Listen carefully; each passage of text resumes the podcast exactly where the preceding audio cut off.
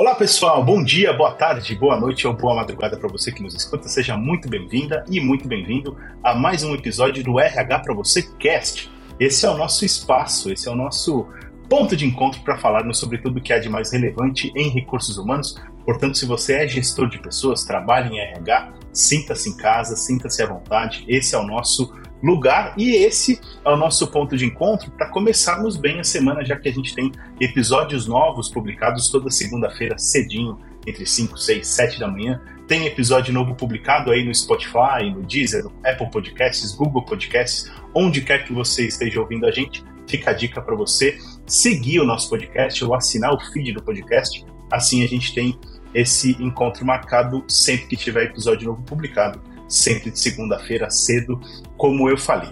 Episódio de hoje a gente vai falar sobre liderança empática, entender um pouquinho o que é a liderança empática, de que maneira a gente pode desenvolver isso dentro das organizações e qual é o papel do RH nisso tudo, né? De que maneira o RH pode de fato promover que as suas lideranças organizacionais sejam empáticas e por que isso importa. Acho que é o mais importante de tudo isso. Por que, que isso importa porque que a gente deveria estar falando sobre isso ou mais sobre isso. Quem vai acompanhar a gente nessa jornada, nessa conversa, é, e aí começo apresentando já as nossas convidadas. Começo pela Priscila Mônaco, que é diretora sênior de RH da Visa, a quem eu agradeço pela participação, viu, Priscila? Olá, pessoal. Eu que agradeço, Daniel, pelo convite. É um prazer participar desse podcast com vocês hoje. Troca de experiência sempre é muito, muito, muito importante. É isso aí, o privilégio é todo nosso. Participa com a gente também a Vivian Laub, que é especialista em liderança e comportamento organizacional, a quem eu saúdo também. Muito obrigado pela participação, viu, Vivian? Olá, pessoal. Bom dia, boa tarde, boa noite. Uma honra estar aqui com vocês e compartilhar um pouquinho do que a gente vem aprendendo, estudando aí e experienciando todos os dias. E está aqui com a gente também a Gabi, a Gabriela Ferigato, que é editora do RH para você. Tudo bem aí, Gabi? Tudo bem, Dan? Obrigada pelo convite. Vivian, Priscila, prazer estar aqui com vocês.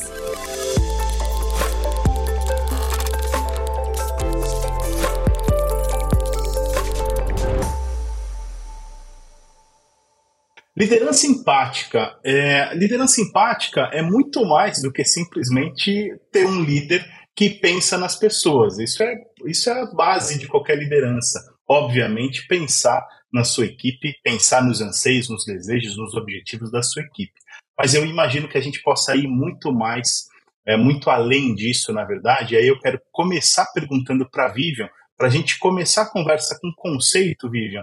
É, compartilha com a gente o que você entende por liderança empática e tentando responder também a pergunta que eu fiz lá no início do episódio sobre por que, que a gente deveria estar tá falando disso. Queria que você falasse um pouquinho da sua visão sobre liderança empática.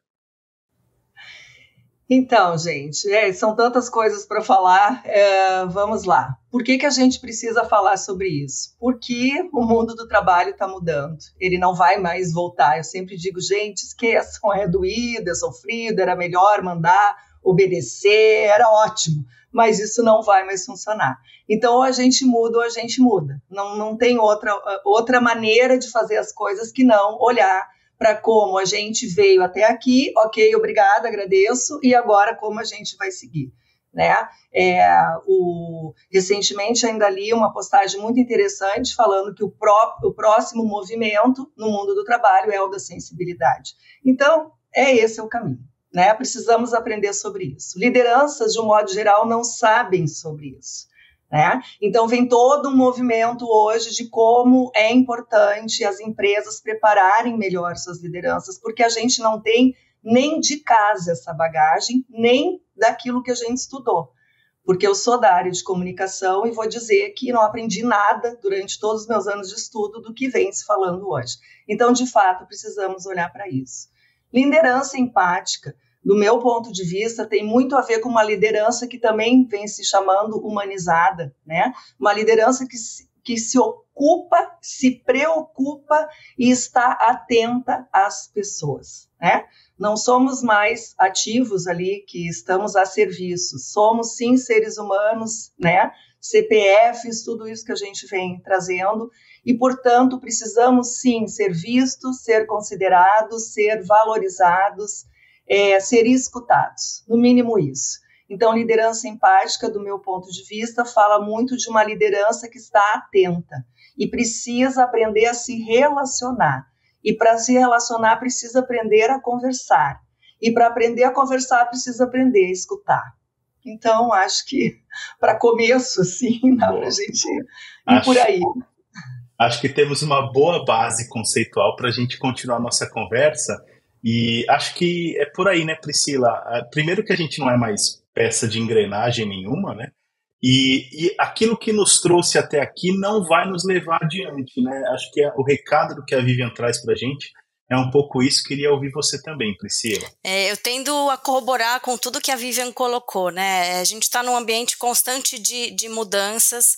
As habilidades hoje nas empresas, os skills requeridos estão mudando também de uma maneira muito rápida, principalmente pós-pandemia. Então, cada vez mais a gente tem que ter esse olhar nas questões e não nas habilidades técnicas, mas sim nas habilidades comportamentais, né? E, e, e o ser empático, né? Tanto o líder quanto o colaborador empático, eu acho que é exatamente isso que a Vivian colocou, é o ter uma escuta atenta, saber ouvir de uma maneira genuína, aberta, clara, né, e deixar esse diálogo fluir de uma maneira muito, muito transparente, né? Então, eu saber, saber escutar.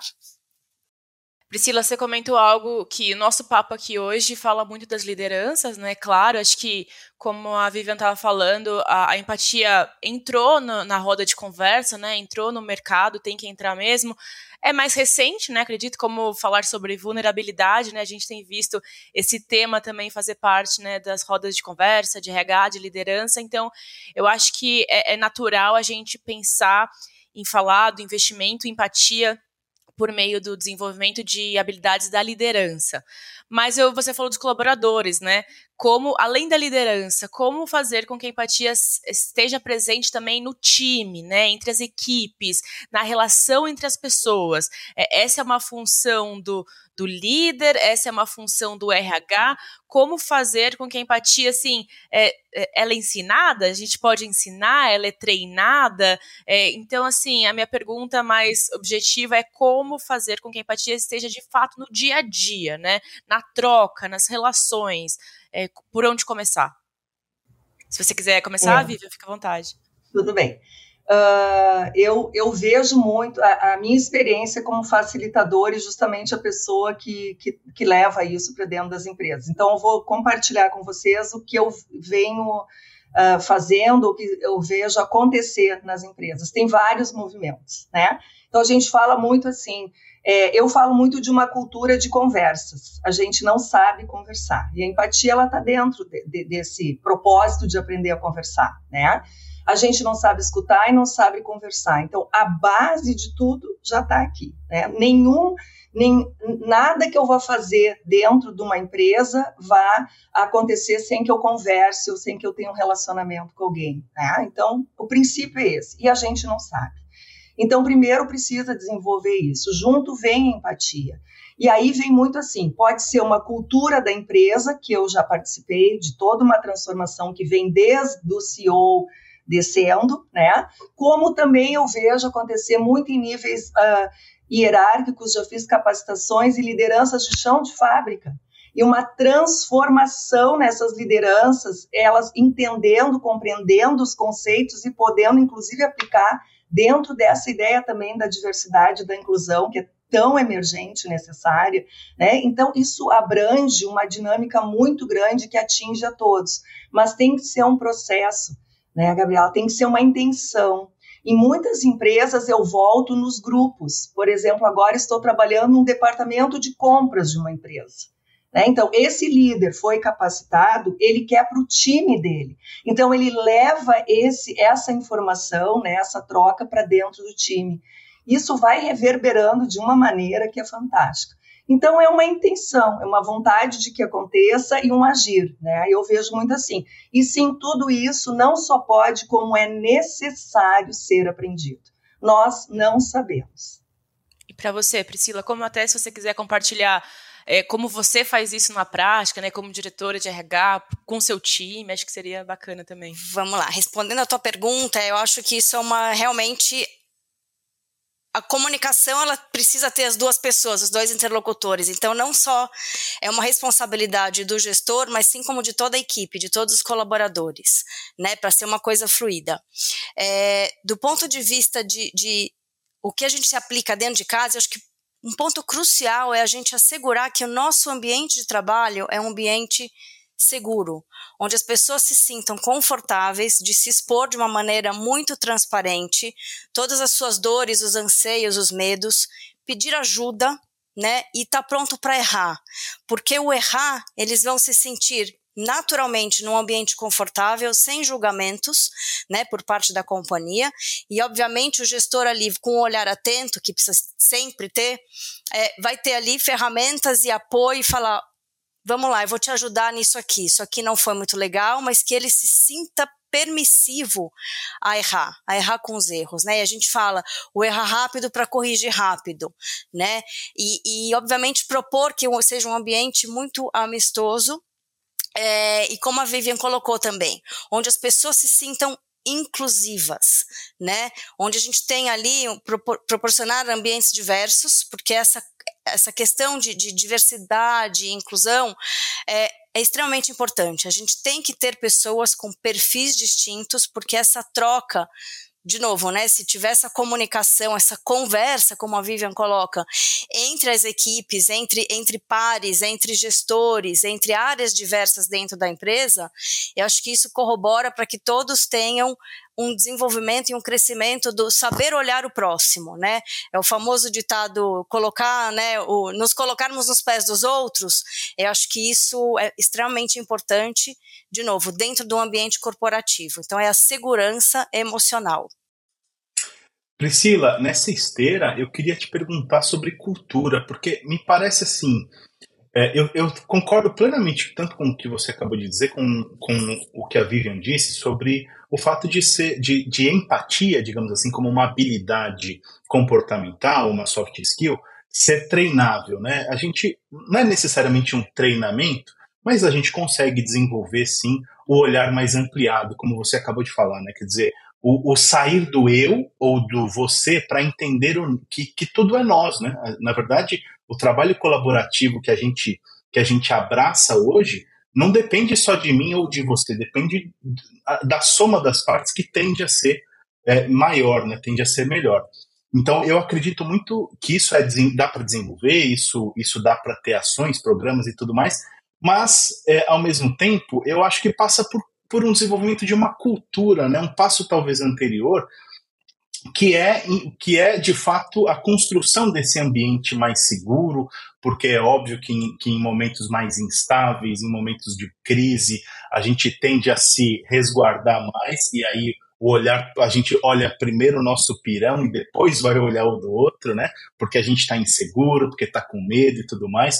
Então, é, eu, eu queria que você é, contasse para a gente como funciona essa questão da construção da cultura na Visa, é, principalmente nesses últimos anos, que a gente está saindo de uma pandemia, é, o pessoal foi trabalhar em casa, certamente, depois provavelmente no modelo híbrido. Como é que está hoje? Isso impacta diretamente na forma como as pessoas se relacionam com o trabalho. Queria que você desse, é, eu sei que o tempo é curto, mas assim desse uma resumida nesse momento e na construção de cultura da Visa. Vamos lá. Um dos nossos pilares é, da, da companhia globalmente é ter uma escuta e ser transparente. É, então, esse é um dos nossos princípios. Outro é liderar pelo exemplo. E aqui a gente fala que o líder não, é, não são só os gestores de pessoas, todos nós somos líderes, independente de termos equipes ou não. Justamente para para fazer com que todos tenham esse entendimento de que nós somos responsáveis, nós em conjunto, né? Se não, não basta eu ter um líder ótimo se a equipe não está integrada, não tem uma sinergia e vice-versa, né? Não basta a equipe ter muita motivação e estar tá com gás de executar, criar, trazer novas ideias, se ela não não enxerga aquele líder como uma pessoa, como um exemplo, né? Como, como se espelhar aqui naquele, naquele, naquele gestor. É, então, é, eu acho que sim, de novo, né? Vou, vou voltar um pouquinho no que eu comentei. Se a gente proporcia, proporciona um ambiente de extrema tranquilidade, de extrema segurança para os colaboradores, isso não vai corroborar para que eles se sintam no direito de pedir ajuda, ou eu errei, o que, que eu preciso fazer para mudar? E obviamente que isso é uma constante que tem que ser de feedbacks sempre construtivos e, de novo, não só o feedback entre gestor e subordinado, mas sim entre pares, entre colegas de áreas distintas, entre colegas de outros países, né? Essa troca eu acho que é muito saudável e muito importante, né? Tendo esse ambiente seguro, os colaboradores naturalmente vão se sentir mais motivados de executar suas atividades, né? Não consigo entender no prazo, deixa eu negociar com o meu gestor, deixa eu, de novo, né? Deixa eu levantar as mãos. Então, eu acho que isso proporciona a segurança no ambiente de, de, de trabalho. Acho que passa muito por conversas, né? O tempo todo a gente está falando, a Vivian já tinha dito isso também, é, comunicação, conversa e tudo mais. E aí eu queria que, que a Vivian falasse um pouquinho sobre como conduzir essas conversas, né? Como como acolher essas conversas, como dar o primeiro passo, talvez. A gente também acredita muito na questão da, da, da liderança, por exemplo, né? Então, talvez o primeiro a falar seja o líder, né? Mostrar suas vulnerabilidades e tudo mais. Eu queria que você falasse um pouquinho sobre como construir esse ambiente de diálogo constante, Vi. Uhum. Então, é, os, os, estudos que me levaram, que me conduziram a chegar né, nessa minha fala foram da comunicação não violenta. Tá? Eu tenho uma especialização nessa área, fiz duas imersões, enfim. E isso constrói tudo que eu venho fazendo há quatro, cinco anos para cá. Uh, a partir desse conhecimento todo que eu venho tendo de inteligência emocional e tudo mais, eu construí mais ou menos uma ideia de como eu entendo que as conversas precisem acontecer. Isso é só o meu ponto de vista, a minha maneira de ver. E eu sempre ensino o seguinte, sempre digo o seguinte: a primeira conversa que eu preciso aprender a ter é comigo mesmo. Porque se eu não sei conversar comigo, eu não sei o que eu sinto, o que eu preciso, que é a minha necessidade, que expectativa que eu tinha em relação a isso, que gatilho despertou em mim esse humor, né, essa emoção. Então, na verdade, todas as conversas elas são muito mais sobre nós do que sobre o outro, né? Então, entender esse processo nos apropria de uma escolha consciente na hora de me expressar, porque a nossa expressão, a nossa conversa normalmente ela vai para o lugar da culpabilização. Quem errou, o que, que tu devia ter feito, teu comportamento, teu pensamento está errado, isso não se faz, o nosso dedo está sempre apontado para o outro. E isso cria entre as pessoas uma desconexão. Então, todo o propósito da conversa é não perder a conexão. Então, eu preciso me preparar para ter essa conversa, eu preciso entender primeiro de mim, depois aprender o que de fato é empatia e escuta. Então, percebe que é todo um processo para chegar no diálogo. E se tu me permite, Dani, eu gostaria de trazer um pouquinho para as pessoas que estão nos escutando sobre o que é empatia, né? Porque a gente fala de empatia e, e quando se pergunta sempre vem essa ideia de se colocar no lugar do outro. Mas como muito bem diz a Brené Brown, não tem como eu me colocar no lugar do outro, né? Eu jamais vou sentir o que a outra pessoa sente ou ver o mundo com os olhos, né, de como ela percebe esse mundo. Então, o melhor lugar da empatia é o do não julgamento e o da escuta, do acolhimento. Então, a empatia tem vários formatos de empatia, cognitiva, emocional, compaixão, ok? Podemos ficar o dia inteiro aqui falando. Mas vamos resumir. Né? Empatia, de fato, é eu estar disposto a escutar o outro com atenção nele, com intenção de compreender e não de responder, né? E de acolher sem julgamento o que ele pensa, as escolhas dele, o que ele faz. E olha que bacana, não preciso concordar. né? Então é sobre isso. Empatia é aprender que quando eu estou escutando o outro e acolhendo, eu não preciso concordar. A gente evita fazer isso com medo que o outro entenda que a gente está concordando com ele, permitindo que ele se expresse, não, não interrompendo, não criticando, não julgando. É o contrário. Então a gente precisa se desenvolver realmente muito né, nesses olhares e eu acredito muito que quando a gente aprende o que está por trás disso, a gente consegue mudar. O conhecimento é que possibilita que a gente faça essas mudanças comportamentais. E Vivian e Priscila também, é, a gente falou no começo do RH, nosso público aqui, né? Eu queria perguntar para vocês, a Priscila é de RH, a Vivian acredito que tem uma proximidade muito grande com o RH nos treinamentos, enfim, nas conversas. Qual que é o papel e o lugar do RH é, nesse conceito da empatia? É no em levar o assunto para as empresas, para as lideranças, para os times, é acolher também tanto os líderes como a equipe, é, é, o papel da escuta, é tudo isso e, e, um pouco mais, mas eu queria que vocês direcionassem para o RH, assim, o que, que eles podem se atentar, atuar e qual o lugar dele nesse tema tão importante. Vamos lá. Para mim, é, eu acho que uma das responsabilidades principais de nós, gestores de, né, trabalhamos nas áreas de people, né, de pessoas, é fazer a conexão do que é essa empatia, de qual, como fazer ter, desenvolver essa habilidade entre os líderes e entre, e entre suas equipes, entre seus pares também. Obviamente que existem treinamentos que a gente vai facilitar, mas eu acho que mais do que isso, é sempre ter aquela mensagem muito clara dentro de casa, a nossa comunicação, no sentido de que aqui as pessoas têm que proporcionar essa troca, né? Eu já falei algumas vezes nessa questão de troca, mas acho que isso é, é, é essencial, é a chave, é a chave.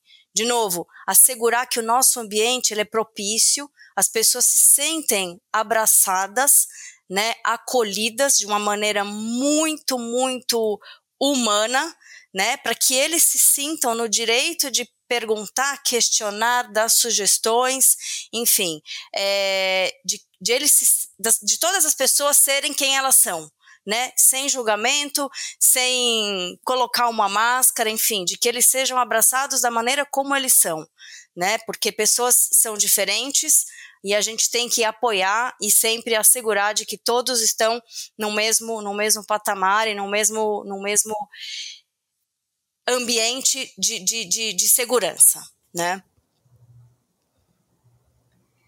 É, emendando talvez na Priscila, né, e reforçando o que ela traz, percebam que a fala dela já mostra claramente que tem uma cultura que posta, onde as conversas são possíveis, onde a segurança psicológica é, é, é de fato, né, olhada, cuidada, e isso já é um, é um enorme passo, né? Então, quando as empresas já estão dentro, né, com essa cultura, já tudo fica mais fácil. Porém, a gente tem que olhar para a realidade de todos os RHs que eu acredito que estão aqui nos escutando, né? E eu trabalho, felizmente, com grandes corporações, mas também trabalho com, com empresas bem uh, menores, né? E eu vejo que nesses últimos anos o RH tem se reinventado constantemente todo esse papel, todas as atribuições e tudo mais. E o que eu percebo é o seguinte, que cada vez mais o RH, para mim, ele é um facilitador. Ele é um facilitador dessa transição né? De onde antes a gente mandava todo mundo falar com o RH e o RH resolvia tudo, o RH ia junto, o RH, enfim, né? Hoje o RH ensina, né? É, conduz e ajuda, então capacita, faz todo o movimento de acordo com o tamanho dessa empresa, né? Para que as coisas aconteçam lá, né? No dia a dia, direto da liderança para os seus liderados.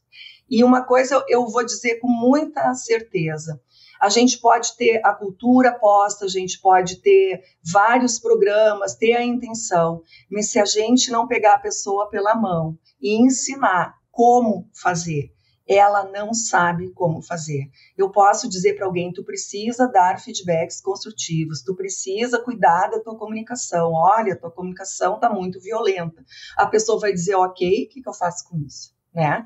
Então, eu acho que esse é muito o papel do RH, de propiciar que essas pessoas tenham conhecimento, porque quando elas recebem conhecimento, a gente vê a transformação. E, gente, a transformação não é só para a empresa. Nós estamos transformando com esses novos skills, né? A gente está transformando o mundo. Porque cada pessoa dessa sai de um treinamento com uma habilidade, uma capacidade de olhar para todos os relacionamentos. E isso muda muito, né? Muda tudo. Então eu acho fantástico o que a gente tem para fazer aí pela frente. E o papel das empresas é cada vez mais olhar para as pessoas e cuidar, com isso também cuidar da sociedade, né?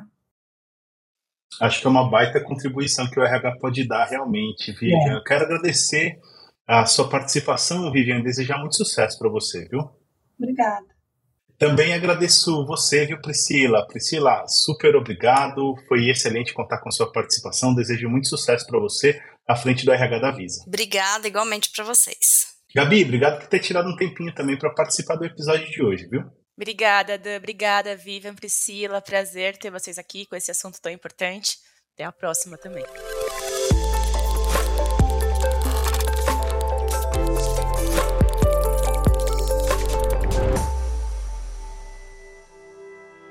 E aí, curtiram o episódio de hoje?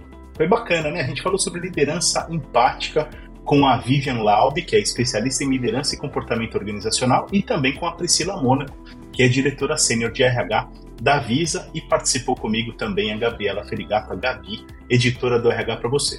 Falando em RH para você, deixa eu deixar um convite aqui para você seguir o RH para você nas redes sociais. A gente está no Facebook, Instagram, tem o canal no YouTube e tem também a comunidade no LinkedIn. Né? Tem o grupo e a company page no LinkedIn.